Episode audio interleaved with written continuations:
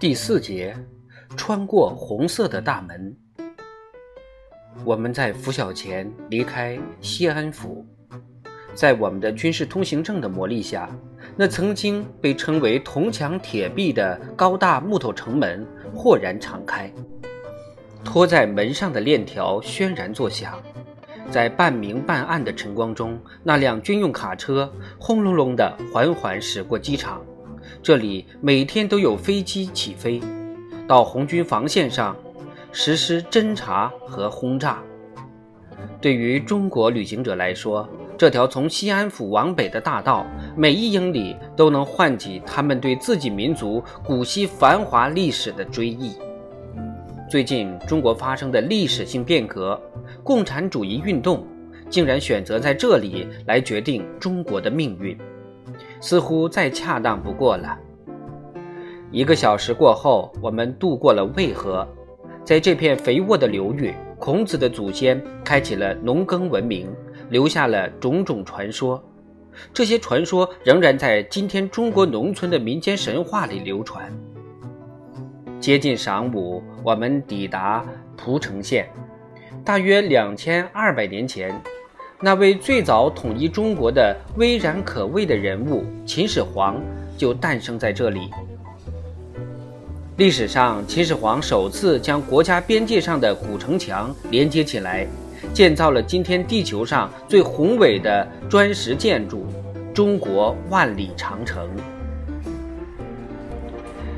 在这新竣工的汽车道上，两侧的罂粟已经成熟了。鼓动着胀鼓鼓的脑袋，虽是新修的路面，却也处处是沟壑和车辙。即使我们那辆车载重六吨的道奇卡车，有时竟也无法通行。长期以来，陕西以盛产鸦片闻名。几年前，西北曾发生大饥荒，丧命者达三百万之众。美国红十字会调查人员认为，那场惨剧主要是因为种植鸦片导致的。当时，贪婪的军阀控制着当地的自治权，强迫农民种植鸦片，肥沃的土地都种上了鸦片。一到遇到了干旱的年份，西北地区粮食供应就会出现严重短缺，如小米、麦子和玉米等。在洛川的那天晚上，我在一张脏兮兮的茅草屋里的土炕上凑合了一夜。隔壁屋里是猪和驴，我的屋里还有老鼠。我确定我们都睡不了多少觉。第二天一早，我们就出发了。离开洛川城数英里后，黄土平原的地势便渐渐陡峭起来。地势不可思议地变了样，景象十分壮观。这片令人惊叹的黄土地覆盖了甘肃、陕西、宁夏、山西四个省份的大部分地区。雨水充足时，土地异常肥沃，因为这种黄土是一种多孔浮层土，深至几十英尺。地质学家认为，这种黄土是一种有机物质。几个世纪以来。被中亚的大风从蒙古西方吹过来，积累而成。正因为如此，此地呈现出一派千奇百怪、山丘环绕的景象。有的山丘像巨大的城堡，有的像成群的猛犸，有的像圆圆的烤饼，有的山丘像被巨手撕裂，还留有愤怒的指印。这些奇形怪状、令人难以置信、让人……惊骇恐惧的山丘，好似一个疯魔造就的世界，有时却又是鬼斧神工、奇幻瑰丽。这里虽然随处可见田野和耕地，却很少见到房屋。农民们也悄然居住在那些黄土山里。在整个西北地区，按照几个世纪以来形成的习惯。人们都在那坚硬的淡褐色的山岩上挖掘山洞，建造家园。这些山洞被中国人称作窑房或者窑洞。不过，这种窑洞并不是西方所谓的洞穴。窑洞冬暖夏凉，建造起来方便，也很好打扫。即便是最有钱的地主，也往往在山上辟室为家。其中有些窑洞是有着许多的房间的大宅，设施和装饰都十分华丽。地面铺有石头，室内空间很大，光线从土墙上的纸窗里透进来，还装有坚固的黑漆大门。卡车颠簸着前行，在车上，我坐在身边的一位年轻的东北军军官身边。在距离洛川不远的地方，他指给我看那样一座窑洞村。那里距离车道只有一英里左右，中间只间隔了一道深涧。他们是红军，他悄悄地向我透露。几个星期前，我们有支分队被派去那里买小米，村民们一斤都不卖，于是那些傻大兵们强抢了一些。但是当他们离开村子的时候，农民朝他们开了枪。他用双臂画了一个大圆弧，涵盖了公路两侧国民党军队布防的堡垒，还有山顶上的机枪火力点。共匪，他说。那边全都是共匪的地盘。我饶有兴趣地向他所指的方向远远望去，因为几个小时之后我就要去往那些不为人知的山丘和高地了。在路上，我们遇见了幺零五师的一些士兵，他们都是东北人，正走在从延安返回洛川的路上。这些青年人看起来很瘦。但也十分结实，大多比一般中国士兵个子高。我们在路边的一家小旅馆停下来喝茶，也有几名士兵在那里歇息。我在他们旁边坐了下来。他们从瓦窑堡一带返回，刚刚在那里和红军发生过小规模战斗。我听到了他们谈话的只言片语，他们在谈论红军，他们吃的。比我们好得多，其中一个人说道：“是的，他们吃的是老百姓给的。”另一个人回应道：“那没关系，都是些地主，这样反倒有好处。我们到瓦窑堡，谁会感谢我们？是地主。我说的对不对？我们凭什么要为那些有钱人卖命？听说已经有三千多东北军投到他们那边去了。”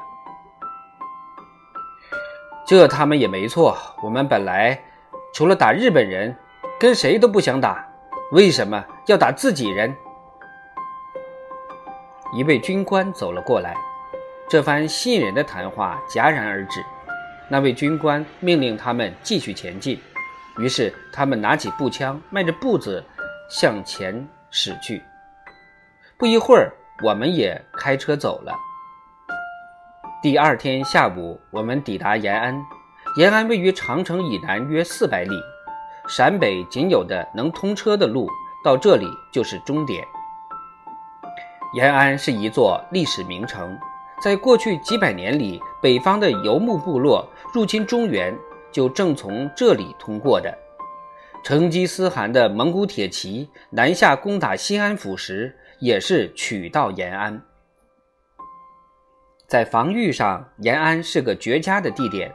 它位于深谷中，四周环绕着崇山峻岭，坚固的城墙曲曲折折的一直延伸到山顶。现如今，城墙上新建了许多防御工事，就像蜂窝一般密密麻麻。工事里的机枪都瞄准着不远处的红军。公路及其两侧地区依然由东北军控制，但直到最近。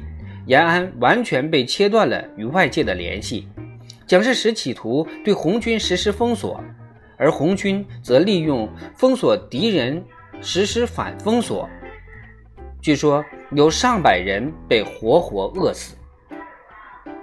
红军对延安的反封锁几个星期前才得以解除，但是居民面黄肌瘦，店铺里的货架空荡荡的。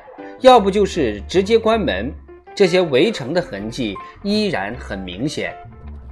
食品短缺，价格奇高，只是因为同红军达成了暂时的停战协议，才能买到少量食物。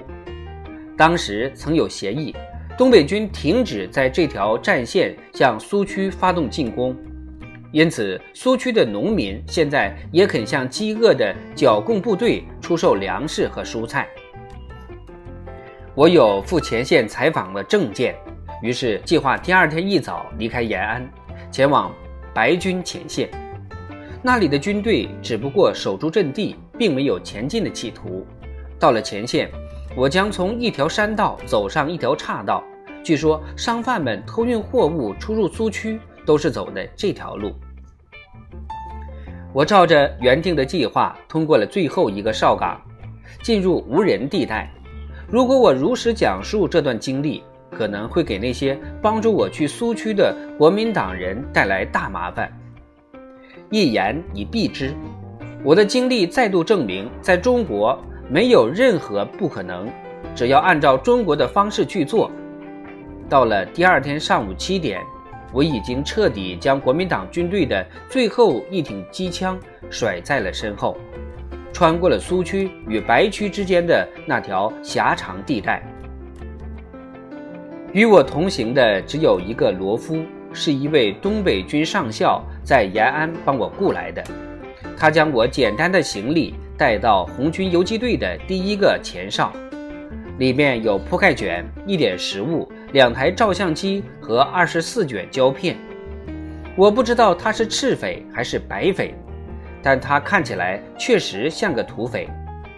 几年来，两种颜色的军队轮番控制着这一带，因此他很有可能当过赤匪或者当过白匪，没准儿两者都干过。我沿着一条蜿蜒的小溪前进，一连走了四个小时，也不曾见到一个人影。那里其实压根没有路。我们沿着小溪的河床走。小溪两侧矗立着岩壁，溪水在岩壁间匆匆流过。岩壁上是陡峭的黄土山，要干掉一个好听的洋鬼子，这地方可是再好不过了。那个罗夫多次对我的牛皮鞋表示艳羡，这着实令我感到忐忑不安。到了，他突然转过头来，大声喊道。这时，岩壁消失了，展现在我面前的是一个小山谷，山谷中种植一片绿油油的麦苗。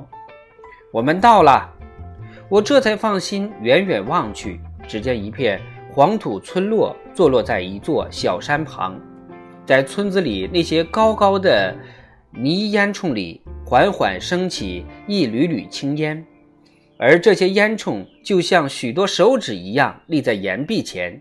几分钟后，我们就来到了村前。一个青年农民从村里走出来，头上包着白毛巾，腰里别着一支左轮手枪。他用惊诧的眼神看着我，问我是什么人，到这里干什么。我是美国记者。我按照王牧师教我的方式说道：“我要见这里的贫农团主席。”他面无表情地看着我，回答道：“害怕，啊。”我以前听到中国人说害怕，呃，意思是我害怕。我心想，要是他觉得害怕的话，那我可怎么办呀？但他的神情又不像是这个意思。他看上去镇定自若。他转过头去问罗夫：“我是什么人？”罗夫把我的话重复了一遍。还加了些自己的话。那位青年农民的神情缓和了，我也放下心来。我注意到那个相貌英俊的小伙子，皮肤油亮亮的，牙齿白白的。他似乎不是那种胆小的中国农民。他那双快乐的眼睛里闪烁着挑衅的神色，还有一种威严的派头。他慢慢把手从枪柄上移开，脸上有了微笑。我就是你要见的人。他说：“我就是贫农团主席，进来喝口热茶吧。”这些陕西山民有自己的方言，说话带有很多发音含糊的口语，不过他们也能听懂白话。也就是中国的官话。他们自己的方言中大部分发音，外地人是很容易听明白的。我又试着跟那位主席搭话，他也渐渐领会了我的意思。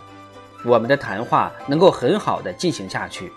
不过，在我们的谈话中，我又问他或提到了 “hype a” 这个词。我当时没顾上问他究竟害怕什么。后来，当我终于明白这个问题，才知道。陕西山区方言中的“害怕呃”，相当于官话中的“不知道”。这个发现让我感到相当满意。土炕上铺有毯子，我坐在炕上坐下，向他更加详细地谈到我本人和我来的意图。没过多久，他似乎完全打消了疑虑。我想去县政府所在地安塞。我本以为苏维埃主席毛泽东就在那里。我问他能否给我找个向导和罗夫，他答应说当然可以，当然可以。不过别在大热天赶路，外头有大大太阳，天气那么热，我看上去又这么疲惫。再说，我有没有吃过饭？说实话，我饿坏了，所以我省了客套，接受了他的邀请，和一个赤匪一起用餐，这可是我有生以来头一回。我的罗夫要返回延安了，我就付钱给他，和他告别。这也是我同白色世界最后一环的告别。我已跨入苏区，得在这儿待上好几个星期了。现在我没有退路了。此时我已经完全落在刘龙火先生。后来我知道了那位青年农民的名字，他的手里了。也落在那些看上去不好惹的同伴手里。这些同伴开始从附近的窑洞陆陆续续的过来，他们的穿着差不多，身上的装备也差不多，好奇的打量我，听我说话的外国腔调，都哈哈大笑起来。刘龙火拿出烟酒茶来款待我，问了我许多问题。他和朋友们非常好奇地拿起我的照相机、鞋子、毛袜、棉布材质的短裤，仔细查看，不时发出赞叹声。特别是对于我卡其布衬衫的拉链，他们更是欣赏。他们对我的整体印象大概是这样的：我的行头尽管看上去有些可笑，却很实用。我不知道对于这些人来说，共产主义实际上意味着什么。我做了这些东西，很快被共有的心理准备，但是这种事情并没有发生，我反而得到了外宾的待遇。不到一小时的功夫，他们端来了一大盘炒鸡蛋，还有蒸卷、小米饭、一些白菜和一点烤猪肉。主人向我表示歉意，说饭菜太简单，我也向他道歉，说我的饭量非同一般。其实这种道歉毫无必要，因为我必须飞快地挥舞筷子，才能赶得上农民团的那伙兄弟。刘龙火向我担保，安塞只有几步路远。虽然我有些担心，但是除了等待，别无他法。直到过了下午四点，我才终于等来了年轻的向导和罗夫。离开前，我试着想把饭钱付给他。但是他生气地拒绝了。你是外国客人，他解释道，而且你有事来找我们毛主席。再说你的钱我们也用不了。他看了一眼我递给他的纸币，问道：“你没有苏区的钱币吗？”我回答说没有。他就数了价值一元钱的苏区纸币，说：“这个你拿去，路上会用到。”我用一元国民党的钱和刘龙火交换，这次他接受了。我再次谢过他，然后跟随向导和罗夫爬上山道出发了。不过，我将要面临的是一场九死一生的遭遇，以致后来有谣言说我被土匪绑架杀害了。